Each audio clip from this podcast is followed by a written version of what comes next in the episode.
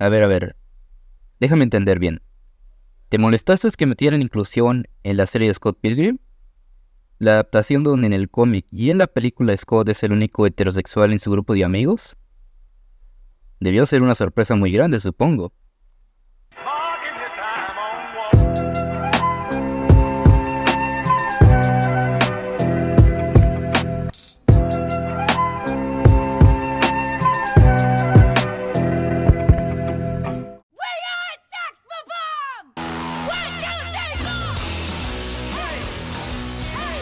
Hola gente muy buenas, bienvenidos nuevamente al Club de la Soberbia y en esta ocasión tocará hablar sobre una de las más recientes series de Netflix, que la verdad tenía muchas ganas de verla. Hablemos sobre Scott Pilgrim Takes Off. Creada por Brian Lee O'Malley, quien es el autor original de los cómics, en esta historia conocemos a un joven de 23 años llamado Scott Pilgrim. Scott es un chico de Toronto que tiene una vida normal al lado de su banda de rock llamada Sex Bobón. Todo cambiará cuando Scott se encuentra con la chica de sus sueños, Ramona Flowers con quien hará lo posible para salir con ella.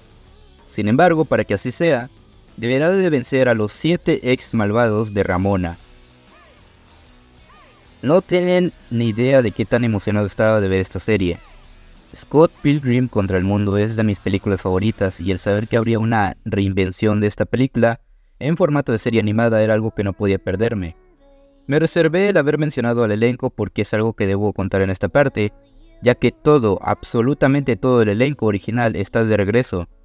Michael Cera como Scott Pilgrim, Mary Elizabeth Winstead como Ramona Flowers, Kieran Culkin como Wallace, Chris Evans como Lucas Lee, Jason Schwartzman como Gideon Graves, Brie Larson como Envy Adams, Brandon Root como Todd, y le seguiría, pero son muchos que mencionar, pero que sepa que todos están de regreso.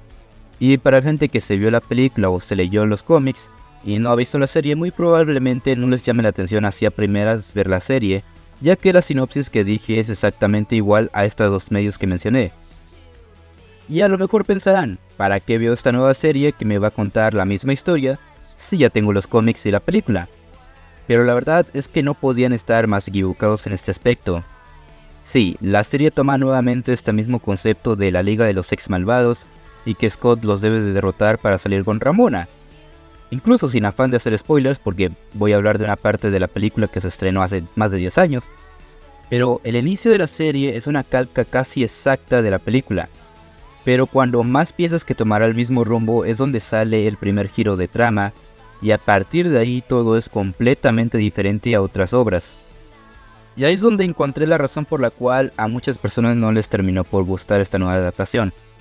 Y es que se despega completamente de cualquier similitud a lo que ya se había hecho antes.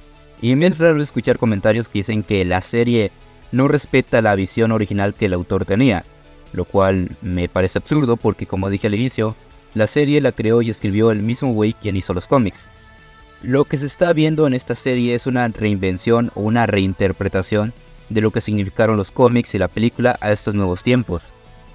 Haciendo un poco de introspectiva, comencé a investigar cuáles son esos detalles en específicos que hacen que a la gente no le guste, ya que fuera del hecho de que es una historia diferente, yo percibí que a la gente no le gusta tanto la serie por la sencilla razón, y cuidado spoilers, Scott Pilgrim no es el protagonista principal en esta historia. E incluso sé que el título es muy engañoso, ya que uno pensaría que volveremos a ver la historia de Scott, pero a mi opinión creo que el cambio fue muy bueno, incluso para mejor de lo que pude imaginar. Scott Pilgrim Takes Off me cautivó realmente y considero que respeta completamente el material original, por lo menos la esencia y lo que ésta transmite. Scott Pilgrim contra el mundo es una película de amor, más precisamente sobre el amor propio, y esto lo vimos reflejado en Scott. Es un perdedor que no tenía nada de responsabilidades y dañaba a las personas de su círculo social, Ahora con Scott Pilgrim Takes Off, sí retoma eso, incluso mucho más. Al estar en la perspectiva de otros personajes podemos conocer más a fondo de ellos, qué pensaban o qué sueños tenían. Y esto es más reflejado con la aparición de los exnovios que ha tenido Ramona, o incluso con ella misma. Lo que más me encantó de este cambio es que se puede conocer por fin quién era Ramona Flowers. Y a decir verdad, era tan mala como Scott Pilgrim, Creo que incluso desde que vi la película ya me estaba diciendo eso, pero la serie me hizo darme cuenta de esto mismo. Si con Scott en la película conocimos lo del amor propio, con Ramona en la serie ya no vemos lo de huir de tu pasado, sino de confrontarlo y perdonarse a sí mismo por los errores que cometiste. El arco de Ramona en esta serie es el más completo, porque se centra en eso, hacer las paces consigo mismo y con los demás por muchos daños que llegas a hacer. Mira por ejemplo a Ramona con sus 7 ex. Los dañó a todos de gran manera que muchos tuvieron que cambiar lo que fueron. Quizás para algún día que Ramona los pudiera ver de alguna otra manera, algo mejor. Pero ella fue la que comenzó todo el problema, porque ella era una persona que abandonaba a la gente cuando todo estaba bien o cuando más lo necesitaba. Y la serie sí se encarga de ver reflejada todas estas acciones. De una forma muy exagerada si es que ya conoces este universo de Scott Pilgrim. Pero que sepan que Ramona no es la única que atraviesa un cambio. También hay que contar con los siete ex malvados de ella.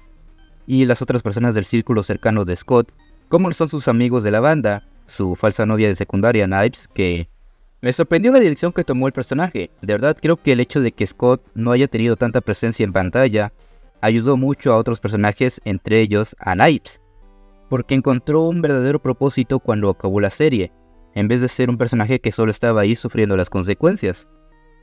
Ahora si tuviera que quedarme con un solo personaje, definitivamente me quedaría con Wallace Wells. Fue mi personaje favorito de la serie y es que la película tenía una gran personalidad muy sarcástica y soberbia, pero en la serie sentí que explotaron esa personalidad y le hicieron que fuera más agradable.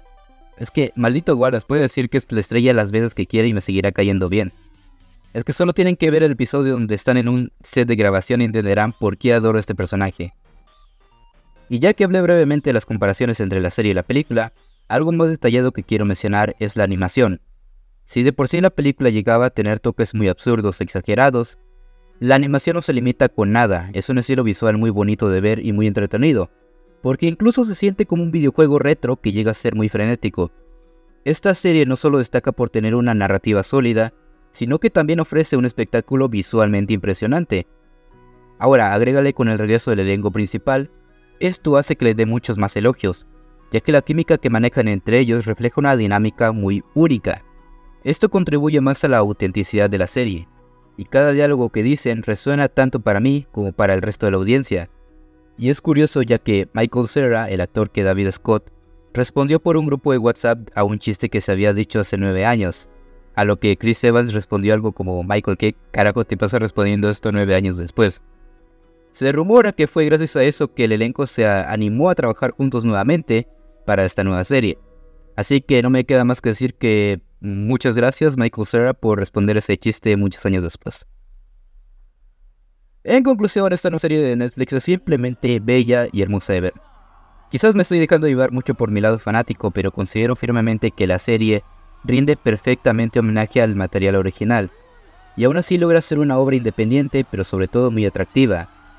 Tiene una animación muy buena y un elencazo que muy probablemente no te hubieras imaginado hace más de 10 años y que reinventa una historia muy significativa a nuestros tiempos. Con todo esto que mencioné, muy posiblemente puede ser una opinión impopular lo que vaya a decir, pero en mi humilde opinión disfruté mucho más ver esta serie que la propia película. De verdad, Edgar Wright, te quiero y te aprecio mucho y eres de mis directores favoritos, pero en serio, qué buena está esta serie en Netflix. Y es por esto que mi calificación final para Scott Pilgrim Takes Off, o Tal Salto como lo pusieron aquí en Latinoamérica, también conocido aquí los médicos como Scott Pilgrim en el multiverso de la locura, es un 9.4. Pero bueno, esa fue mi opinión de esta nueva serie Netflix.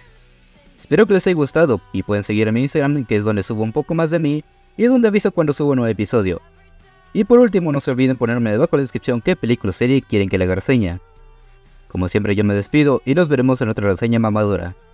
Yo soy Dante y esto fue el Club de la Soberbia.